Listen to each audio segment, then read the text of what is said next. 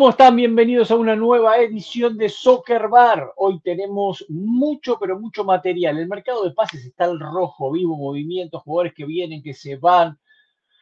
¿Vende bien MLS? Esa es mi pregunta. ¿Vende bien? Yo sé que el señor Nico Moreno me va a dar números de una venta que se hizo ahora, hace momentos nada más, que parecía que se estaba por caer, pero que finalmente se confirmó de uno de los mejores delanteros de la temporada pasada, con mayor proyección, y quiero que me diga cuánto lo vendieron. Quiero que me diga cuánto lo vendieron. No voy a comparar con otros países, no voy a hacer eso, no voy a comparar con otros países, pero digo, ¿vende bien MLS? Esa es mi gran pregunta. Además, obviamente hablamos de Inter Miami. Sacan jugadores, dos que se van, adquieren un cupo, se viene otro extranjero, lo contamos aquí, hablamos del duelo Messi-Cristiano. Además de todo eso, bueno, lo que les decía antes, muchas novedades en el mercado de pases. Jesús Ferreira va a estar con nosotros, Carles Gil va a hablar aquí, el gran jugador español que tiene New England Revolution. Bueno, tenemos mucho, pero mucho. Se hizo el sorteo de la League Cup, conocemos los grupos. Yo creo que la edad me está haciendo mal, hay cosas que no entiendo en este torneo. Sigo sin entenderlo. Pero bueno, eh, le voy a dar la bienvenida al señor Nico Moreno. ¿Cómo le va, señor Nico Moreno? ¿Qué dice? ¿Cómo anda? ¿Cómo está? Hola, ¿qué tal, señor Diego Cora? Bien, con mucho que hablar esta mañana, con varios movimientos. Eh, ya tuvimos el primer partido de preparación por parte de Seattle Sounders, hablaremos del tema, pero principalmente trayéndole un gran saludo y un, y un agradecimiento a todos los que nos siguen por Soccer Bar, por Pulso Sports, los que nos escuchan, un ánimo deporte, es un placer estar con ustedes y trayéndoles la mejor información. Bajen el, app, bajen el app, así nos escuchan el podcast donde quieran. O sea, digo, el app de la plataforma que usted use, si ya lo tiene bajado, por ejemplo, Spotify, nos buscan en Spotify, ahí estamos. Si usted usa Apple para sus podcasts, ahí también estamos, se suscribe. Estuve viendo el mapa ahí, tenemos mucho en Europa, ¿eh? Mucho en Europa. Estamos flojos en Sudamérica. Estamos flojos en Sudamérica. Yo tengo que hablar con mis amigos de ahí abajo para que nos den un poco de. Parece que toca, ah, ah, por, más que no queramos, va a tocar volver a hablar más de Messi.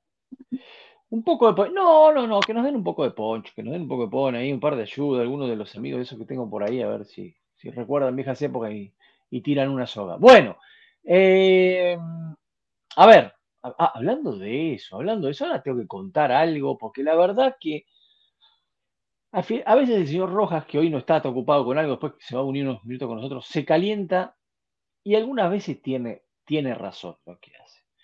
Todos sabemos que la pretemporada de Inter Miami es todavía victorias, ¿cuántas? Cero. Cero. ¿no? Entonces, hay uno que sacó un artículo en un diario en Santa Fe, una provincia de Argentina, donde dice en Barcelona, Inter Miami maneja la posibilidad de sacar al Tata Martino, dice el artículo. Entonces dije, ah, y me lo mandaron un grupo de periodistas que lo y dije, bueno, lo tengo que leer porque quizás tiene buena información, ¿por qué no? Hay que respetar gente que uno maneja sus, informaciones. Y entonces, claro, después me doy cuenta que es una especulación de uno más uno. Dice, a ver, este no ganó la liga pasada, fue un desastre como terminó la temporada, los amistosos lo vienen perdiendo y Xavi se va del Barcelona. Entonces dijeron, bueno, Messi, Busqué, Jordi Alba, todo amigo Xavi, viene Xavi, sale Martín. Esa es la, cuestión matemática del uno más uno, ¿no? Entonces digo, a ver, vamos a pensar un poco y vamos a ir un poco más adelante. Martino jugó tres torneos, ganó uno y el otro llegó a una final. Y después el equipo estaba todo lesionado y sabemos, no es MLS de hacer esas cosas. Y aparte, digo, nosotros que lo conocemos, ¿usted cree que MLS tiene para pagarle a Xavi?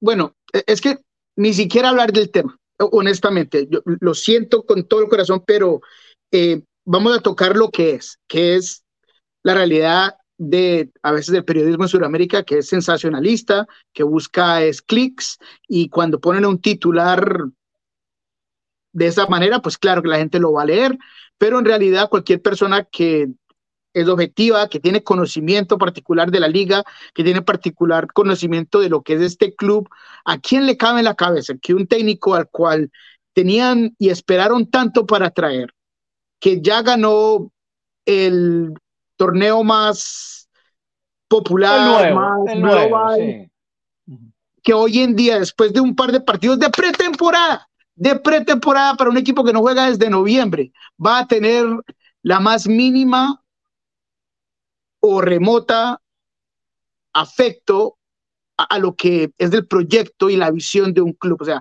a nadie le cabe en la cabeza eso, eh, Diego. Entonces, la realidad de las cosas es que no hay necesidad de hablar del próximo técnico o si tiene para traer o no, porque la visión del proyecto es Tata. Se trajeron jugadores para Tata. Se estaba modificando todo para Tata. Messi es Tata, ¿me entiendes? O sea, están en un paquete juntos, ¿sí o no? E, e, esa era la, parte que nosotros ya eh, empezábamos a deducir cuando se hablaba de Messi, era porque venía con el Tata. Entonces, ¿a quién le cabe en la cabeza de que está eh, eh, en, lo más mínimo de peligro la situación del Tata? O sea, a nadie, a nadie. Uno para la gente de. Bueno, no, eso lo, cuento más adelante. Lo cuento más adelante. atento bonus, Claudio. Atento, bonus Claudio, ¿eh? Atento porque el Mercado de Pases tengo novedades para usted. Bueno, eh, a ver, el duelo de pretemporada de Inter Miami frente al Al Nacer eh, fue muy vendido. La verdad que el público todavía es poco, pero va a haber mucha gente. Pero no se va a dar el famoso enfrentamiento Messi-Cristiano Ronaldo que todos querían y que era la gran venta por una lesión del portugués. No, no, pueden, no pueden estar. Eh, no puede estar él, entonces, eh, bueno, Inter Miami se enfrenta al equipo de Cristiano, pero sin Cristiano. Una pena que nos haya eh, dado esto, porque era como The Last Dance, ¿no? El último baile.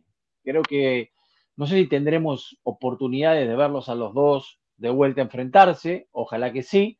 si bien no, no, no es que se midan en una rivalidad uno contra uno, como algunos quieren hacerlo, porque eso, eso no pasa en el campo de juego, pero son eh, los jugadores que han, creo que junto a las redes sociales y su popularidad, levantado al fútbol en los últimos 15 años a un nivel estratosférico, ¿no? En, el mundo en general, digo, en el mundo en general.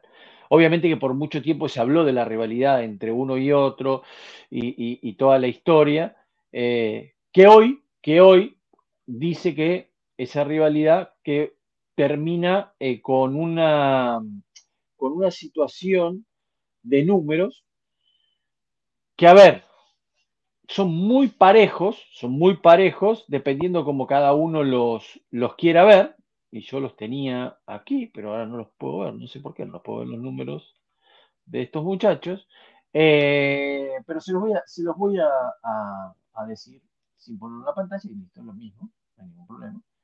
Eh, a ver, Mire, Cristiano y Messi. Cristiano tiene más partidos jugados.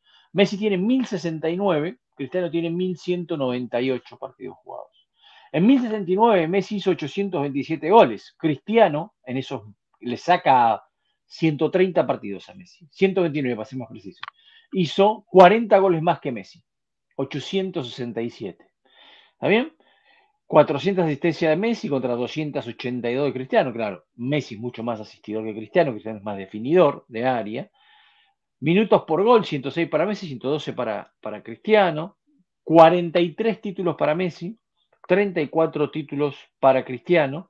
Balón de oro, 8 para Messi y 5 para Cristiano. Si bien en los números, obviamente, ha terminado Messi siendo superior, que es R7, eh, es fantástico. Para mí, yo lo destaco siempre lo de Cristiano, más allá de la, de la situación esta que, todo el mundo quiere, o es de uno o es de otro, ¿no? O son las viudas de Messi, son las viudas de Cristiano.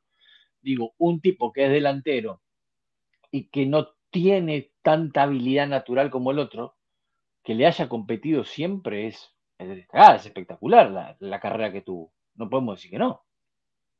Claro, y, y es que completamente distintos, pero los dos dominantes en su propia forma eh, el talento, eh, la habilidad con el balón de, Messi, la magia, eh, la forma de jugar y por el otro lado la potencia, también el manejo con el balón, los disparos, el atletismo en general, para hacer bicicletas, para hacer chilenas, para poder cabecear el balón en lo más alto del área. eso es lo que era tan importante de, cada uno de estos jugadores y por el resto de su vida van a estar unidos de, una forma, eh, ya sea futbolística o, carrera, no importa de qué forma eh, tú lo pienses, porque hace muchísimo tiempo no había una comparación de un seguro número uno y número dos que era tan debatible y que era tan cercana eh, y que se veía día a día, semana a semana, porque jugaban en la misma liga, porque estaban en dos eh, de los mejores clubes del mundo, porque tuvieron oportunidades de ganar torneos internacionales. Entonces, eh, claro que de, esa forma se va a crear una rivalidad completamente distinta eh, y, en realidad no hemos visto esa clase de influencia en, ningún otro jugador del mundo. Desde que ellos salieron, estaba yo hablando con mi hijo hace poco, que decía que yo ya no veo la liga desde que se fue claro, eh, se fue Cristiano. Entonces, esa es la clase de, impacto que tienen estos jugadores.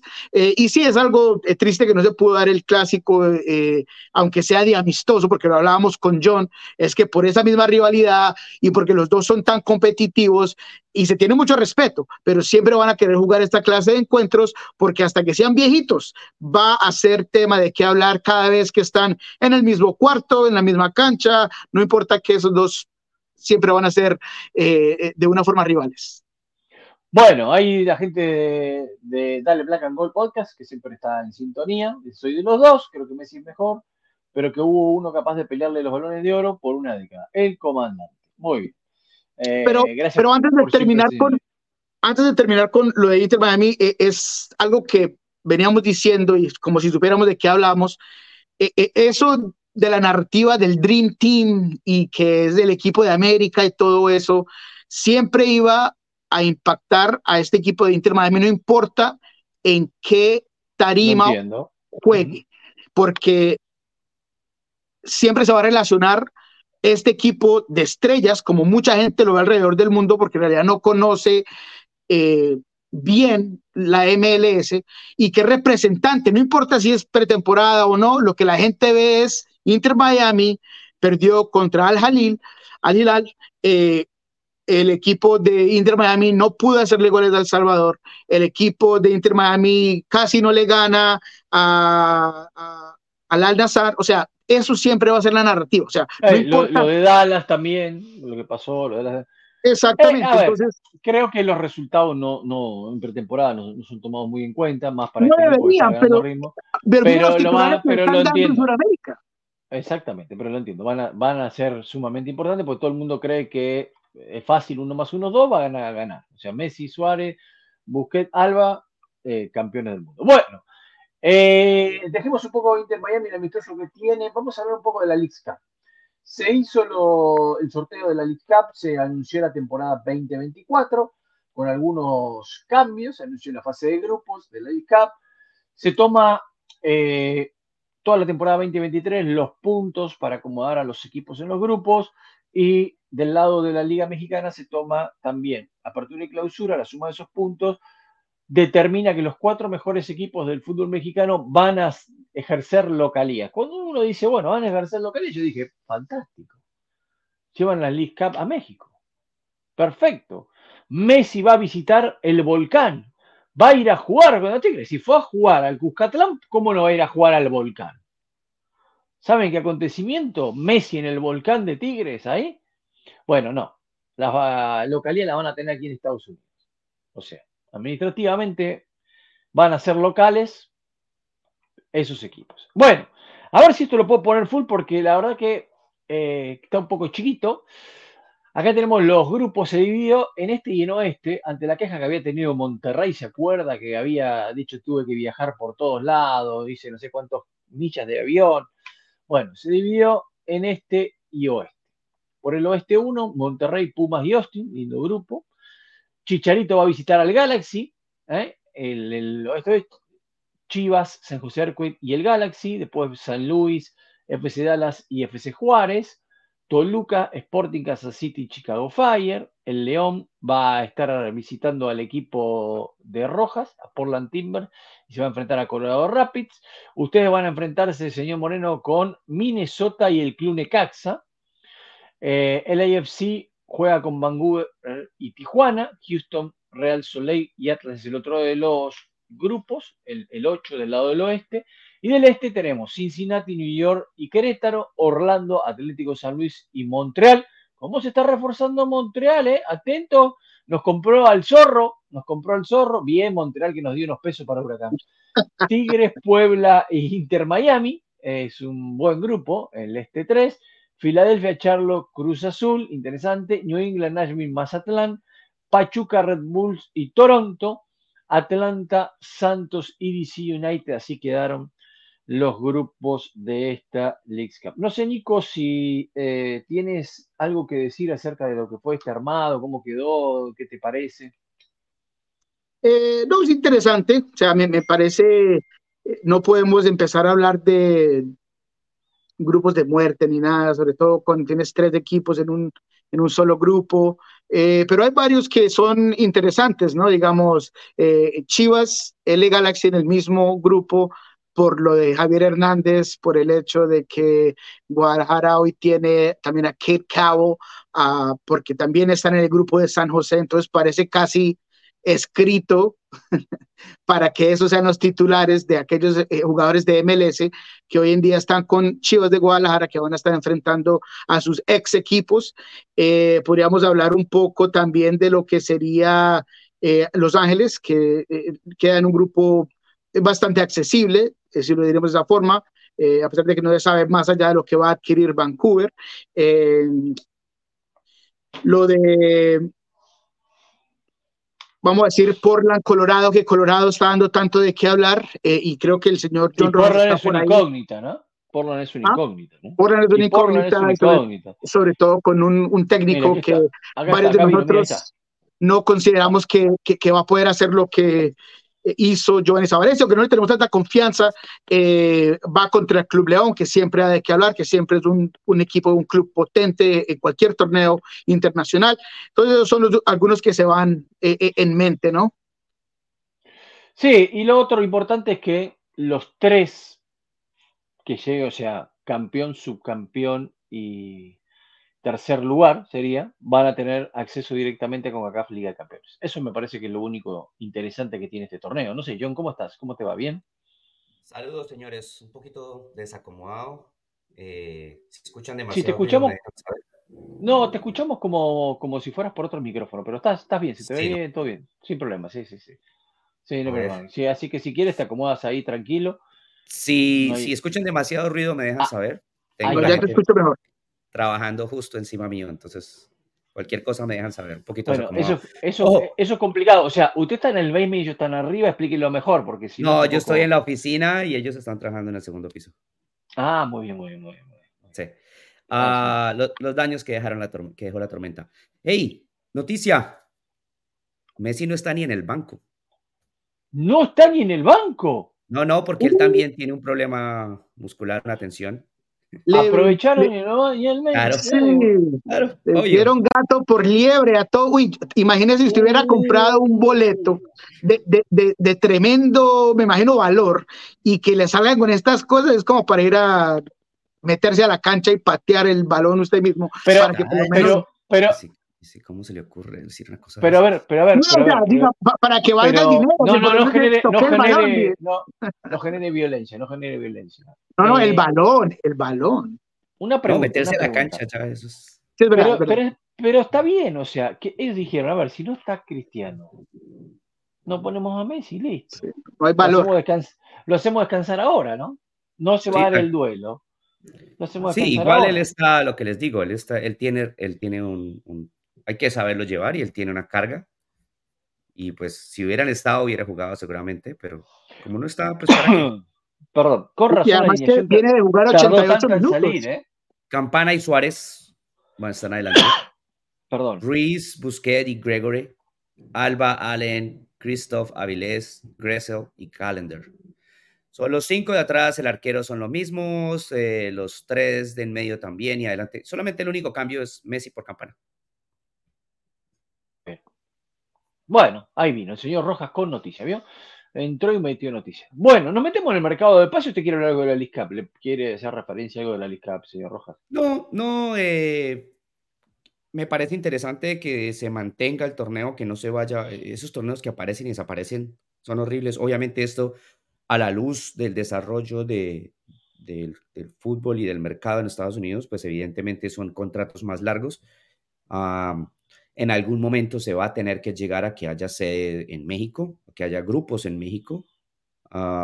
se inventaron en esta oportunidad eh, que los mejores equipos clasificados de Liga MX y los mejores de MLS tengan un derecho preadquirido, digamos, de sede, pero la sede es en Estados Unidos. O sea, lo, que se inventaron es que no se mueve. Sede, administrativa. Durante la fase de grupo no se mueve de ese lugar, ¿no? Ah, que no es lo mismo que jugar en su estadio y en su ciudad. No, nunca. Creo que ese es el desarrollo, eso es lo que se viene más adelante, que haya la posibilidad de que haya grupos en Estados, en, en México y en Estados Unidos y por lo demás, me parece que es una competición interesante y que las dos ligas paren y eso hace que los equipos puedan planear y plantear eh, buenas Ahora, nóminas. Yo tengo, yo tengo una duda con respecto a eso. Eh, Copa América arranca el 11 de junio, ¿no? Si no me equivoco. 11 de junio. 11 de junio. O sea que va a estar terminando el 11 de julio aproximadamente, o 12, no sé cuándo será la final, si un equipo llega a la final. El 14 de julio. 14 de julio termina, perfecto. Del 20 de, del 20 de junio al 14 de julio. 14 de julio termina. Bueno, la League Cup arranca el 26. Yo creo que jugadores de, que estén en MLS y que lleguen a jugar final de Copa América no van a arrancar la League Cup. Pero probablemente no juegue el primer partido, pero ya el segundo sí. Porque es lo mismo que volver. Para que le den vacaciones, ¿no? Me refiero. No, pero, sí, pero es lo mismo que es lo mismo que cuando juegas la Euro y regresas a la liga y vuelves a jugar. Cualquier torneo del mundo. exactamente. Los días te dan. Siguen siendo muchos, o sea, desde el punto de vista del jugador, en el global del año siguen siendo demasiados compromisos, pero, pero está establecido. Bueno, nos metemos en el mercado de transferencias, ¿le parece? Vamos a llegó, transferencia. Llegó para lo que menos le interesa. O sea, no importa. Debemos haber empezado con eso. Había podido quedar afuera. No, no, pero vamos, vamos a hablar de realidades. A ver, mercado de transferencias. Se hizo oficial hace un ratito que McVeigh de Inter Miami se va a DC United, 100 mil dólares eh, y un cupo libre de extranjero, así que seguramente lo decía antes. Eh, Miami va a adquirir un jugador que sea extranjero. Stefanelli se fue a jugar a Hungría también. Por ese lado, novedades por ese lado que se dio. Muchas novedades en los equipos de Los Ángeles se dio y vamos a empezar eh, por eso. A ver, empecemos por este que ustedes lo conocen mejor que yo. Eh, Tomás Ángel, ¿no? El hijo de la leyenda del Red Bull. El, segundo de los tres.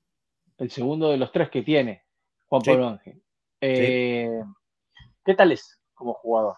Lo tienen más visto ustedes que yo. Dico, ¿quieres?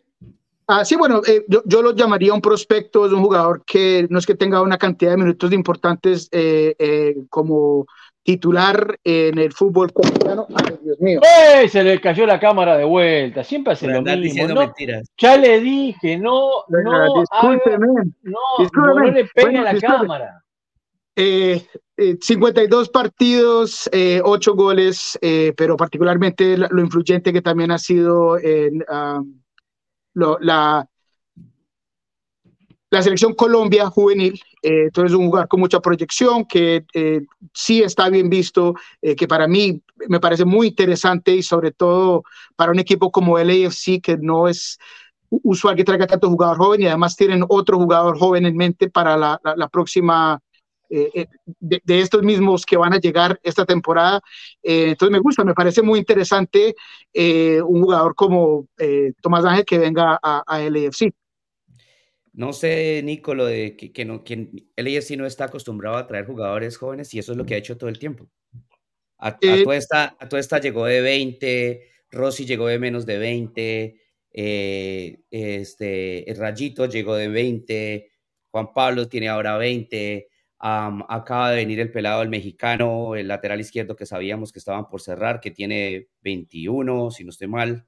Eh, ese es el, los, el portugués que vino, que se me olvida el nombre, que no les funcionó, llegó de 19.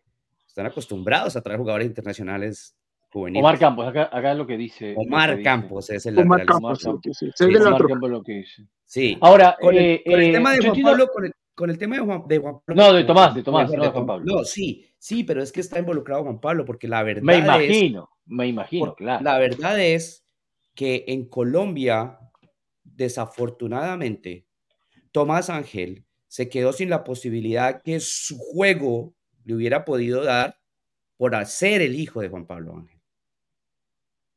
O sea, el fútbol Usted dice que la, Tomás compa- Ángel- la comparación es tan grande La que no le permite.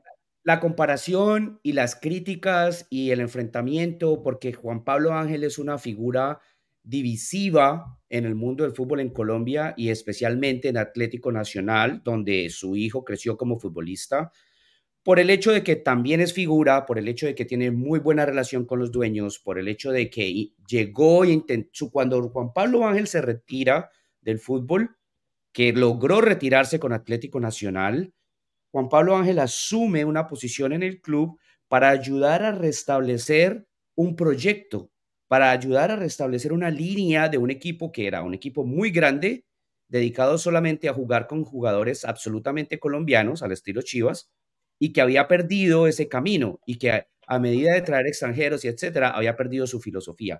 Juan Pablo Ángel entró en el club intentando establecer la nueva realidad del fútbol, intentando establecer metodologías, intentando establecer tecnologías, intentando establecer eh, eh, entrenadores para el perfil del club, no cualquiera que fuera llegando. Y todo eso fue generando divisiones. Y en esos momentos, en ese tiempo, su hijo se fue desarrollando. Y su hijo ha sufrido las críticas de toda esa situación. Y, la, y hay mucha gente y muchos comentaristas que lo han evaluado más por ser el hijo de Juan Pablo Ángel que por ser Tomás Ángel. Tomás Ángel en los, en los minutos que jugó en primera división con Atlético Nacional siempre demostró que tenía capacidad, que impactaba al equipo, que podía ser un delantero entre los centrales, que podía caerse al centro a ser parte de la construcción, que podía abrirse hacia las bandas para encontrar un 9 clavado. Y luego le pasó lo mismo en la selección Colombia. Como no tenía tantos uh -huh. minutos en Atlético Nacional, entonces era criticado por ser llamado. Y cuando no lo llamaron en algún momento, entonces críticas porque lo dejaron por fuera. Y cuando el chico fue, fue influyente con el seleccionado nacional. Entonces, Tomás Ángel toma la mejor decisión, me parece a mí, al quedar libre de Atlético Nacional y irse del país. Y Pero tiene calidad el chico, es bueno, sí, porque, sí, la, porque, la verdad, sí. porque la verdad que yo los titulares que vi en Colombia es, lo, lo, lo, pusieron de esta manera. En Los Ángeles lo reciben como si fuera una estrella. Que tampoco y, es cierto. Y, y, y creo, creo que, que, ahí va yo, creo que la, eh, me equivoqué en decir joven, si a lo mejor de, de un perfil más bajo según lo que la gente piensa del jugador, porque lo que dice John es, muy cierto eh, en cuanto a el estigma, si se podría decir de esa forma, que tiene el jugador más allá de, de lo deportivo y, y, lo talentoso. Entonces ahí va más yo, porque es verdad, de edad de edad no, no es de así, porque igualmente Cristian Olivera, el resto de los jugadores que han llegado, sí, son, son jóvenes y es parte del proceso, pero me pareció eh, interesante o sorprendente el jugador particularmente que era, porque muchos de ellos, no sé, como que tienen otros reflectores y este, por esa no sé si lo estaban minimizando, no tenía ese mismo, esa misma importancia según lo que se leía y se veía. Ahora, ahora ¿por qué no el Red Bull? Qué raro eso, ¿no? Porque no, con los contactos que tiene el padre. No, no porque raro, él, ¿no? él, estaba ahí, él estaba conectado, el papá estaba conectado con él, sí, era el que ayudaba, era consejero, yo no, era. El papá es, es asesor es, de scouting. Es asesor, asesor, asesor, correcto. Juan Pablo es asesor de scouting de LAFC. Le, le, podría dar una mano también al Red Bull, ¿no? Que tanto le dio a él. Sí, pero, no, pero no pasa por ahí, pasa por otras claro. circunstancias. En ese sentido, están velando por, están velando por el bien de, de, del jugador. O sea, y me parece perfecto. Es que el tema es que en Atlético Nacional pasa lo mismo. Mire, el hijo de Víctor Aristizábal, que también claro. fue otro gran goleador de uh -huh. Colombia. Eh, están, está creciendo en Atlético Nacional y está listo para ser jugador de Atlético Nacional. Y por ser el hijo de Víctor Aristizábal, todavía le siguen empujando para abajo. Y todavía el chico no ha tenido suficientes, Emilio. Y el chico es muy buen jugador. Y para mí, Tomás es, es un muy buen jugador y le falta, segurísimo que le faltan cosas, pero es un muy buen jugador. Como le digo, afuera del apellido, es un delantero que puede bajar a ser parte de la construcción, es un delantero que puede jugar como referencia entre los centrales, es un delantero que puede tirarse a las bandas para colaborar, es un delantero que presiona, que no se, que no se deja ningún tipo de esfuerzo. Entonces, para mí... ¿Sabes quién me gusta? Ferreira, pongan los primeros años de Ferreira en FC Dallas. Bien dicho, iba para allá. ¿Sabe quién me gusta? ¿Sabe quién me gusta de, los que está trayendo el AFC? El chico venezolano David Martínez. Ah, sí. 17 eh, años. Sí, él es. Eh, lo quería, creo que un equipo holandés, no me acuerdo cuál, lo estuvo a punto de firmar. Sí. Es una apuesta interesante. hasta ahora lo que ha mostrado él ha sido bueno en torneos juveniles. Sí, sí, sí. Ha sido bueno. Y para eso es, para, para terminar de desarrollarlos, para terminar de, ayudarlos a crecer, para claro, que pero, pero, pero, pero, es vendedora MLS, es vendedora, en serio. ¿Qué vos crees que para estos chicos es, una opción vendedora? Es ambos, claro, vendedor y comprador. No, acabó de llegar eh, John Duran y no se demoró una temporada de, llegar a la Premier y no, no salió por 22 millones. está bien, está bien. Es la cosa que yo no entiendo. Y el arquero de New England y el arquero de, de Chicago. Y, sí, claro. Y los centrales de Filadelfia que se fueron. Y, Pero, por ejemplo, ahora me voy a meter en el caso Maguire. Ahora me voy a meter en el caso Maguire porque sé que Nico me tiene. Pero espere, porque hay una más de sí. Porque yo decía ayer que este año el, el, el partido de Portland Timbers y LAFC se va a convertir en el clásico Colombia. Oh. ¿Otro más? ¿Otro jugador colombiano más? ¿Va a ir a buscar? ¿El AFC? ya está, ya está. es que regresa a Tuesta, regresa a Exacto, a Tuesta. Ah, claro. Entonces el AFC se queda con Murillo, Segura, Atuesta, Ángel. Cuatro. Y Portland Timbers se queda con Asprilla, Chará, Moreno, Mosquera. Y gana Portland porque el preparador de arqueros también es colombiano, Memo González. Memo Rodríguez, Memo Rodríguez. Tienen un montón, tienen un montón. Bueno, vamos a cruzar la vereda. Vamos a ir a eh, el sector de Galaxy. Gabriel Peck, le dicen algunos, pero en portugués hablé con un amigo por y me dijo, no, es Pequi. Pequi. Para nosotros es Pequi, dice él. Bueno, eh, también juvenil Vasco da Gama, eh, selección juvenil de Brasil. Eh, los videos se ven muy interesantes, hay que ver después en la cancha, ¿no? Pero los videos se ven muy interesantes. Yo le, vendo, yo le vendo chicos de 10 años con videos. Claro, exacto, exacto hay que, hay que ver qué es lo que hace. Tiene que reemplazar a la, leyenda. Venga, espere, espere, espere, porque me hizo, acordar de una, de una anécdota. Ah, y, solamente para darle duro a Diego. Los, los argentinos que, quieren vender por montones y que creen que todos los tienen que vender como si fueran Maradona y cobrar como si fueran Maradona, y, a veces, y a veces son más regularcitos que cualquier otro. Claro. Eh, Llegaron una vez con un video para vender un jugador. Eh, la dirección técnica de ese equipo, la, el departamento técnico, no quiso hacer la tarea completa porque estaba recomendado el empresario. Ajá. Entonces, entonces se fueron con el video. Eh, se negaron para ahorrar dinero a mandar a, a mandar al scouting, al scouter, a mirar al jugador en vivo. Hicieron el en los negocios, lo trajeron Después de la tercera fecha se dieron cuenta que el jugador en mención era un taxista. Wow. No, jugaba al fútbol, jugaba al fútbol amateur. No, jugaba al fútbol amateur. Lo, buenísimo, buenísimo. Lo tuvieron, que, lo tuvieron que mandar a préstamo rapidito para deshacerse del salario y terminar eso cuanto antes, que nadie se diera cuenta. Está el señor Manu Vaquero también en sintonía, saludos para Tú sabes que eh, yo eh, conté una vez en, Destino Fútbol, contaba historias, ¿no? Que encontraba ahí fútbol y una de las que conté fue la de un jugador que fue profesional en Puebla, en México, y nunca jugó. Ah, sí. No, cada, vez, cada vez que él tenía que jugar se lesionaba. No sé si es el mismo, claro, es el mismo. Que, claro, porque... O sea, no es el mismo que yo estoy mencionando, es el mismo de la historia que estuvo en cinco países diferentes. Es una carrera de creo que nueve, diez años y jamás jugó. Jugó, más jugó. Porque él sabía que era horrible. Ah, yo no sé cómo no lo veía en el entrenamiento, que era horrible. Jamás jugó. Cuando tenía que jugar, hasta se peleó con un, con un hincha en la tribuna para no jugar. Y que le suspendieran. Y seguimos manteniendo contrato. Ah, impresionante. El fútbol tiene cosas que son impresionantes. Bueno, Vamos a ver qué le puede dar, ¿no? A ver, necesita un delantero, obviamente, Galaxy. Después de la salida de Chicharito, tiene que buscar un delantero. Sí. Eh, y aparte de ser un goleador, con lo que dicen en Brasil, dice que es un jugador tipo Cucho Hernández, o sea, que, tiene movilidad, que baja, que puede jugar. Que por las bandas también. por las bandas.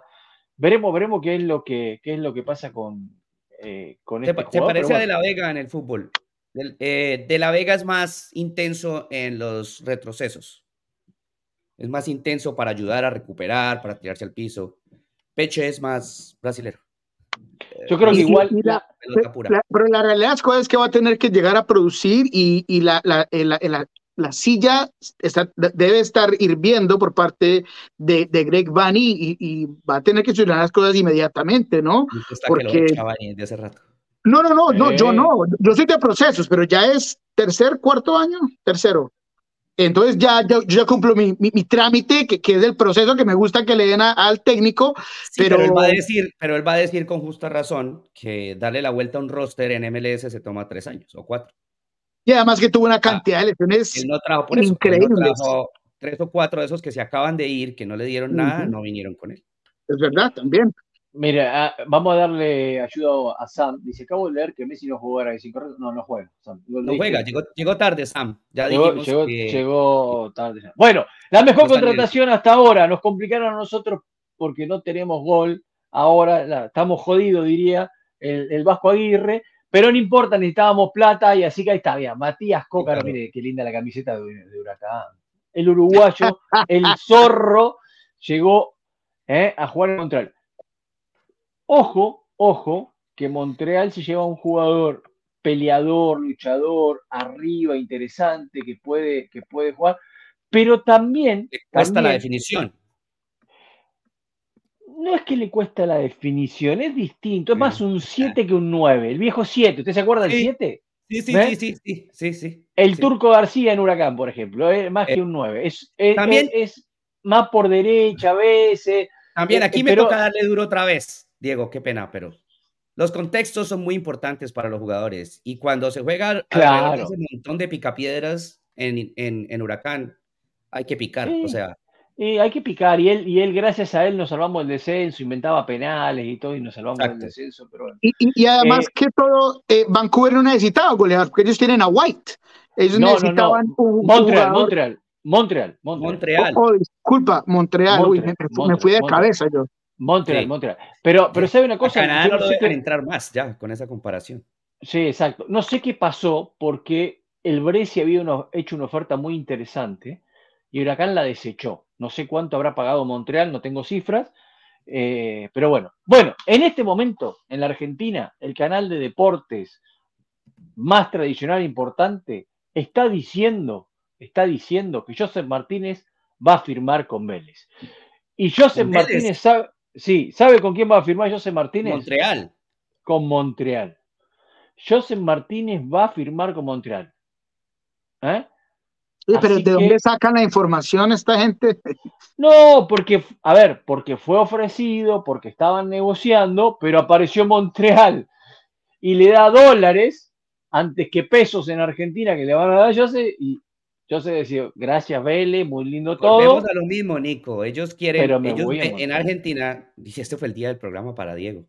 En Argentina quieren vender a todos como si fuera Messi. Pero, no, no es argentino, es venezolano. no, no, yo sé, ah. pero por, escúcheme, pero comprarlos a todos o llevarlos a todos como si fueran Nico Moreno, a préstamo, eh, a 300 plazos, pagando un peso. Entonces, claro, el jugador que no tiene la posibilidad, pues sí, le llama la, idea del fútbol argentino, porque evidentemente eh, hay un nombre y una, y una reputación. Pero una vez le muestran los contratos y nota cómo está el país, o sea, la primera buena que me salga, evito ir. Claro, claro, claro. Y, eh, otro de los avisos importantes que se hizo fue este, ¿no? Sí, Musa, que se junta al equipo ya en España porque ese ya las está en España. Y este sí vamos a verlo porque, o sea, este sí es definidor, definidor, definidor. O sea, este es récord, récord de, de, de eh, traspaso para FC Dallas, la compra de este sí. jugador. Sí, sí, sí. Probado, probado. La de Velasco, ¿no? Pero no. No, no, no. Este es récord. Está por encima. Ahora, bárbaro, hay que tener en cuenta Velasco no, no va a estar esta temporada, ¿no? No. Bueno, pero es lo que necesitaban. Ellos necesitaban un delantero, delantero para tirar Sí. a Jesús Ferreira un poco más atrás, Claro. más ahora que no está, que no está Velasco. Y a partir de ahí, eh, Ahí me, ahí me, ahí me ponen en, en, en, un, en un problema, en pico, en un problema, porque, porque el técnico de FC Dallas había descartado por completo que iba a volver a empujar a Jesús Ferreira hacia atrás a jugar de falso 9 o de creativo. Y lo había dicho, bueno, esa historia se acabó, Jesús Ferreira es el 9. Entonces ahora, ¿qué va a decir? Ah, no, ahora tenemos uno mejor, entonces le toca jugar de creativo. Se lo tira. O, o- o- o que mueva un 4-4-2. Por eso, y que jugar juegue con dos, delanteros. similares. Ferreira puede, Ferreira se puede acomodar, obviamente, Acomodar. pero al punto mío es que lo va a tener que explicar. Correcto. Claro. Porque si no se contradice solo. Exactamente. Bueno, eh, a ver, vamos a explicar un poco esta situación. Nico en esto me va a ayudar un poco. El caso Maguire, ¿no? Duncan Maguire tenía todo arreglado con Blackburn Rovers, supuestamente, entre equipos también, estaba por viajar, se cayó la operación y después se volvió a reflotar la operación. Nico, ¿tenemos algo de números eh, de, de esta operación? ¿Cómo es? Sí, yo tengo números de, de- de los dos que hablamos. Entonces empecemos por este y después les doy los números que se hablan eh, por David Martínez, pero eh, según reportaba Tom Bogorer Athletic, es un préstamo por 700 mil dólares con una opción de compra eh, de 7 millones más 2.5 en adiciones al contrato eh, de ahí en adelante. Entonces esos son los números que en este momento tira el Athletic, que reportan con información muy segura o muy de adentro de, de- de los clubes. Entonces, eh, usted decía, señor Diego, que no le gusta, que me les vende mal y quería que usted me hablara un poco más de eso. Claro, Espere, porque- espere, espere. Solo, solo una pequeña cosa, que cuando, cuando se salió el rumor de que la negociación se había caído, el chico ya estaba volando. El exactamente. chico ya iba para allá. ¿no? Ajá, O sea, a, a la revisión médica, exactamente. Claro, sí. porque recuerden que la ventana de transferencias en Europa, en la mayoría de los lugares, cierra hoy. En MLS, en MLS abrió ayer. Bueno, en la mayoría de los lugares cerró ayer, ¿no? Hoy, hoy, hoy. Ah, no, se estudió hoy hasta el primero. Hoy, primero de febrero. Sí. Se estudió hasta el primero. Eh, Orlando City se va a traer a un jugador, eh, David Brecalo, eh, un delantero, en, en esta transacción. A ver, ¿por qué digo que vende mal? Digo, Maguire fue la sensación o, sorprendió a todos con lo que hizo Orlando la temporada pasada, en su primera temporada, viniendo de ser un, jugador juvenil a jugar en el primer equipo de titular. El techo es muy alto para él, el techo es muy alto. Entiendo que vos después podés ganar, pero te estás arriesgando a quedarte sin un jugador clave, como es para Orlando en este momento, para darlo en un préstamo de 700 mil dólares que no sabes si después se va a realizar la operación. No Pero lo que pasa es que no me parece algo tan inteligente realmente. Es que hay dos cosas aquí. Primero es que la inversión fue mínima por un jugador que sacaste de la Universidad de Creighton. Eh, pero, que- pero podés ganar 10, 20 millones de dólares, ¿qué importa? Pero Mejor pero. Pero le vas a hacer, le vas a hacer la Palermo, aguantarlo para que se lesione y después, después se jodió la transacción. No. Ese era el segundo punto, que tú tienes que dar la oportunidad al jugador que vaya y crezca y que si en realidad se ha adaptado tan rápido a MLS y fue un jugador tan impactante y, y- y- y nos mostró exactamente lo que, lo que estaba dando en MLS, ¿por qué no darle esa misma oportunidad eh, eh, en otro reto? O sea, no, no, no, no, no le quita nada al club que tiene eh, opciones en esa posición quita, que ¿Cómo puede... no le quita nada al club? Si el club tiene que salir a traer a un jugador como el que va a traer ahora y se va a gastar los 700 Pero es que ya tiene reemplazos, ya tienes allá a Ramiro, ya, ya tiene otros jugadores que pueden Además, suplir. Ramiro Además, no, Orlando- le ganó, no le ganó la titularidad a él. No se Yo la ganó. entiendo. Además, pero- Orlando, espere, además Orlando ha, ha hecho este modelo. O sea, Orlando salió así de Kyle Larin, Orlando salió ¿Qué le pasó de con Kyle Larin? También le Darrell pasó. De los diques. Le pasó con Dique, le pasó con todo. O sea, está bien, No, pero, pero, a ellos- ver, No, no, no, pero ellos fue diferente. O sea, primero ellos están en Europa, segundo, se lesionaron allá y es diferente. por eso, por eso, y tuvieron un montón de... O sea, tenés que vender a tu mejor jugador de la temporada pasada, que con un jugador como Lodeiro en esta temporada te puede hacer mucha más cantidad de goles, y lo das por 700 mil dólares a- o euros o libras esterlinas, lo que carajo sea, perdón, a préstamo. Para después, sí, si el club, si el pibe rinde, te lo compra en 7 millones. La verdad, por 700 mil dólares, que para la gente es mucho 700 mil dólares, pero para acá y el fútbol 700 mil dólares no es nada hoy. Pero No nada, pero vaya, pero vaya, dígaselo, pero vaya, dígaselo al chico que tiene 22 años, 22, no 17, 22, Sí, que acaba de jugar su primer año en primera división, porque Correcto. viene de la universidad. La ventana para ese chico irse para Europa es súper corta. es claro. ahora o nunca. Entonces, Sí. ¿cómo lo paras? Que vaya. No, no, per- perfecto. Tú no lo puedes parar, chico, perfecto. Ahora, la negociación del club para mí no es inteligente.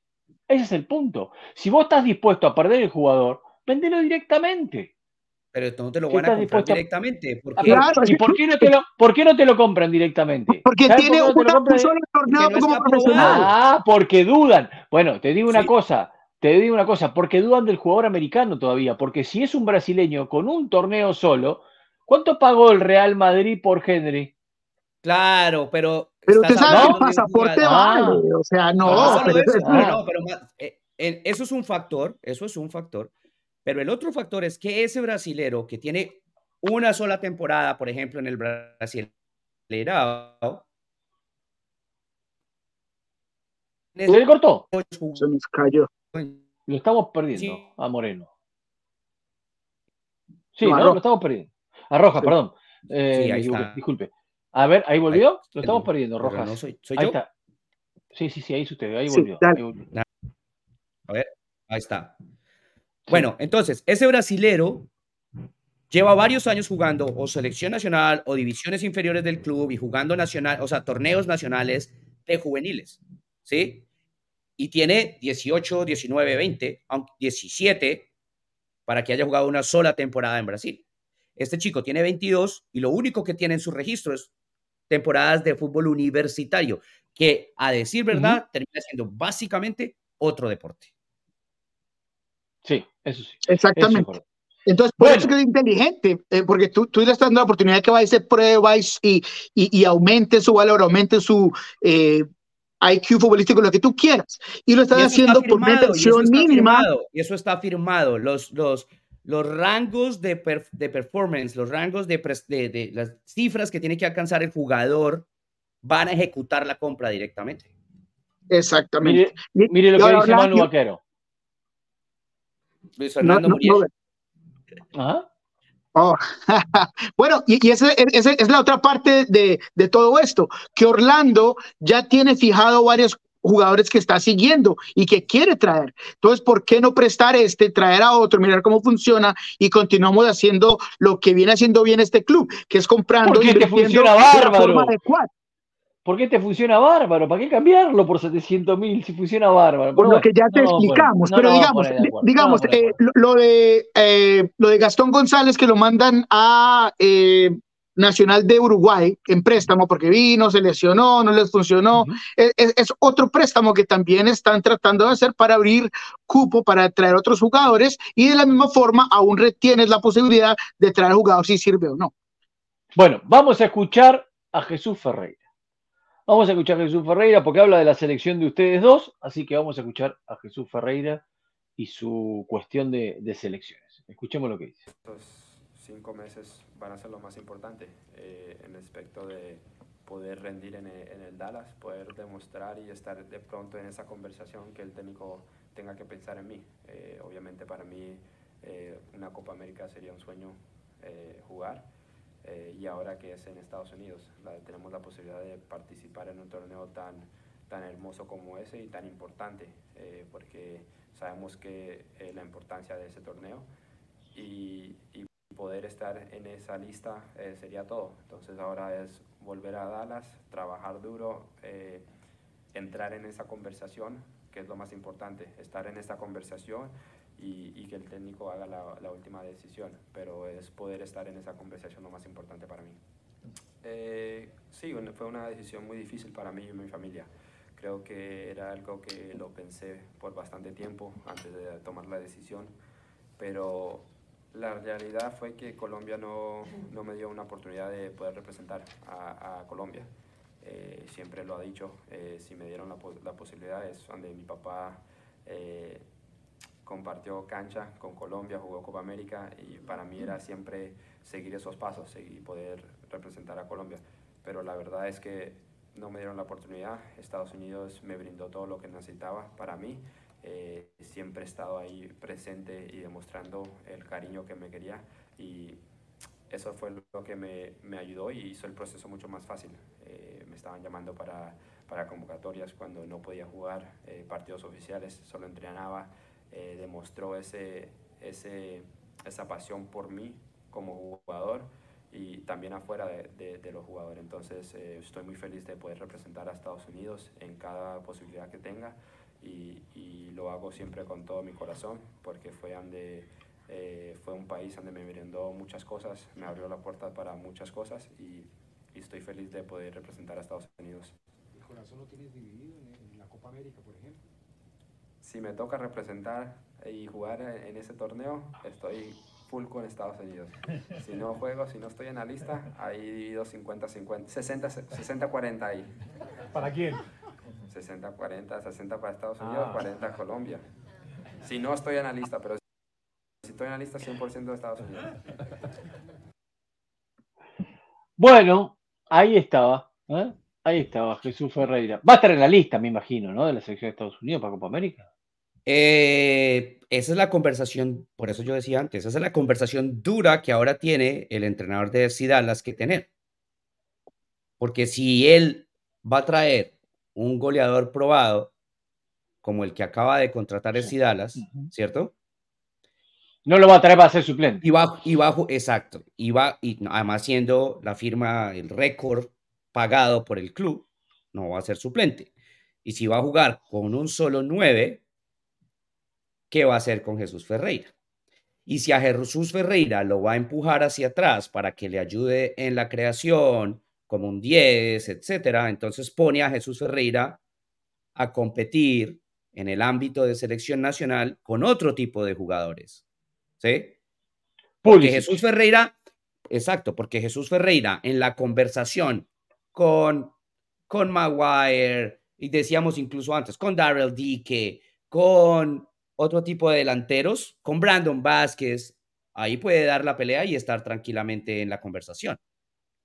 Ahora, cuando se lo ponen hacia atrás y el técnico de selección difícilmente va a querer traer un jugador que juega todo el tiempo creando para que defina, entonces va a entrar en la conversación para meterse en la lista entre Gio Reina, Pulisic, Brandon Aronson, ¿no? Y la lista continúa. Entonces, esa es la conversación dura ahora que hay en FC Dallas y las decisiones que va a tener que tomar eh, Jesús Ferreira. Un tipo que, me parece a mí que es muy bien puesto para las situaciones que ha vivido. Eh, está muy bien acompañado por su papá a la distancia, a pesar de, a pesar de eso mismo, a pesar de estar a la distancia, su papá es muy presente, pero el esfuerzo de su señora madre es lo que lo tiene donde está. O sea, ella es la que se quedó con los hijos diciendo, este es el lugar de los chicos, yo de aquí no me voy. Y entonces por eso al final del día el cariño de él para la selección de Estados Unidos y para Estados Unidos es importante porque, porque es la verdad, si Colombia nunca lo tocó y Estados Unidos... y, aparte, y aparte hay una cosa, ¿no? Con respecto a Copa América. las veces que le tocó el demostrar con selección de Estados Unidos no le fue de la mejor manera. No le fue en el rendimiento. No, no depende. No depende. O sea, porque... No se pudo hacer el delantero indiscutible de la selección de Estados Unidos. Cuando el puesto estaba vacante, cuando el puesto estaba vacante, él no se pudo hacer pero es que él hizo goles, pero decían que solamente con los equipos malos y que era el Capitán Morgan, porque solo con los del Caribe y un montón de, cosas que se inventaron porque es la presión del jugador y todo esto. Eh, y por el caso de que Estados Unidos hoy en día tiene, no, es lo que la gente decía, honestamente, y, y es triste porque un jugador tiene que jugar con la competencia que está enfrente de él. Entonces, que yo no le hago goles a a, a, cualquier equipo porque me van a decir que, que, solamente con equipos. No, yo, yo, hago lo que puedo. Ahora que en el Mundial eh, le tocó la más difícil, uh -huh. es otra cosa, ¿no? Que fue sí. la más difícil eh, y, y, y, que en una situación que a lo mejor no era la mejor para él porque no venía jugando, entonces es otra cosa. Entonces, para mí me parece que han habido situaciones que no le han dado la oportunidad de hacer más.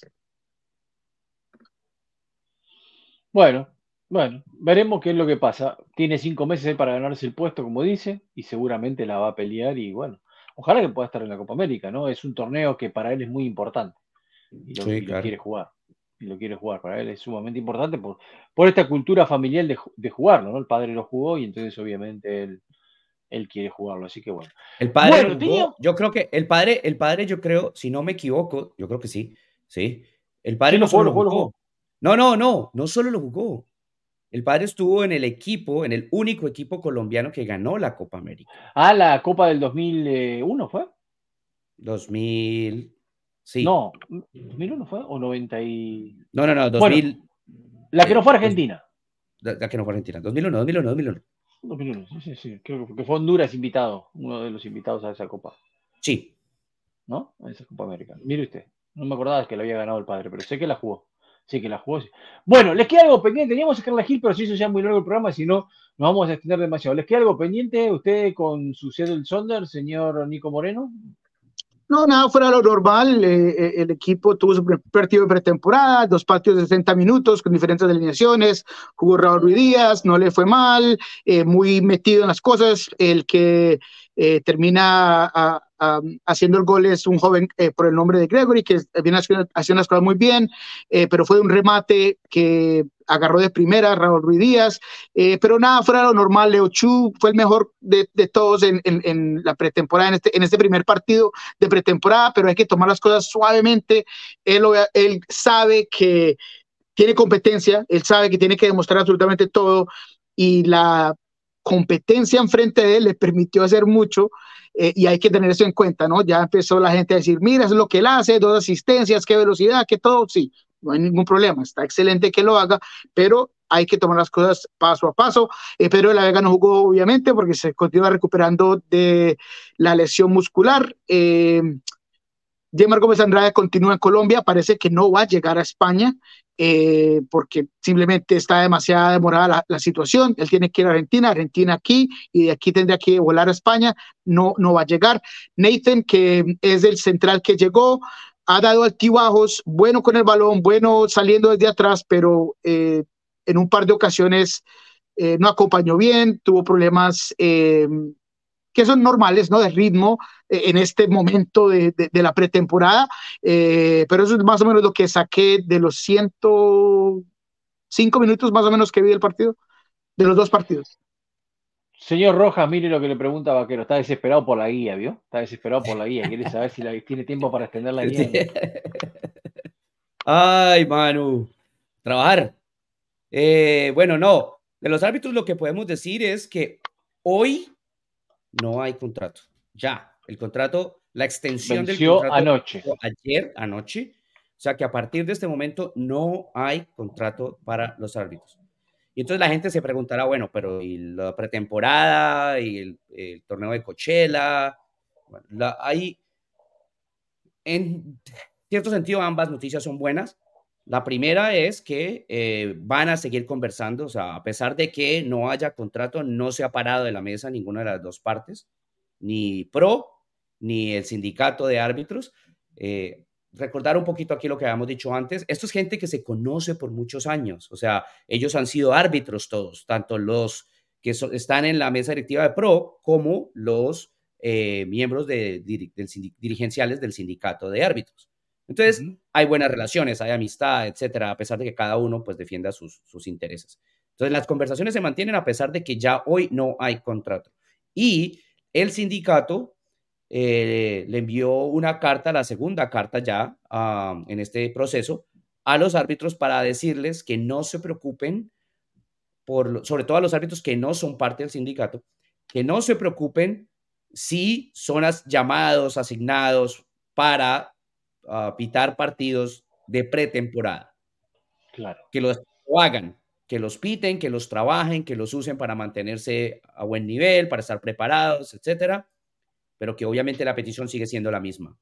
Si los siguen llamando para... Eh, partidos oficiales. Partidos oficiales a partir del comienzo de temporada, que por favor no estén disponibles. Y además, Pro básicamente les envió una especie de manual explicándoles a los árbitros cómo, Pro no, perdón, el sindicato, cómo Pro se les va a acercar con cierta manera de hablarles para hacerlos creer que los están entrando, ¿cierto? Al grupo de árbitros de pro para que ellos piten, pero la verdad lo que les están pidiendo es disponibilidad para eso, para, que los, para cuando los necesitan y romper la, huelga.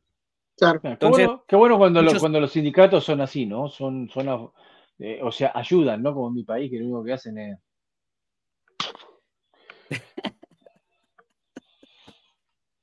no sé.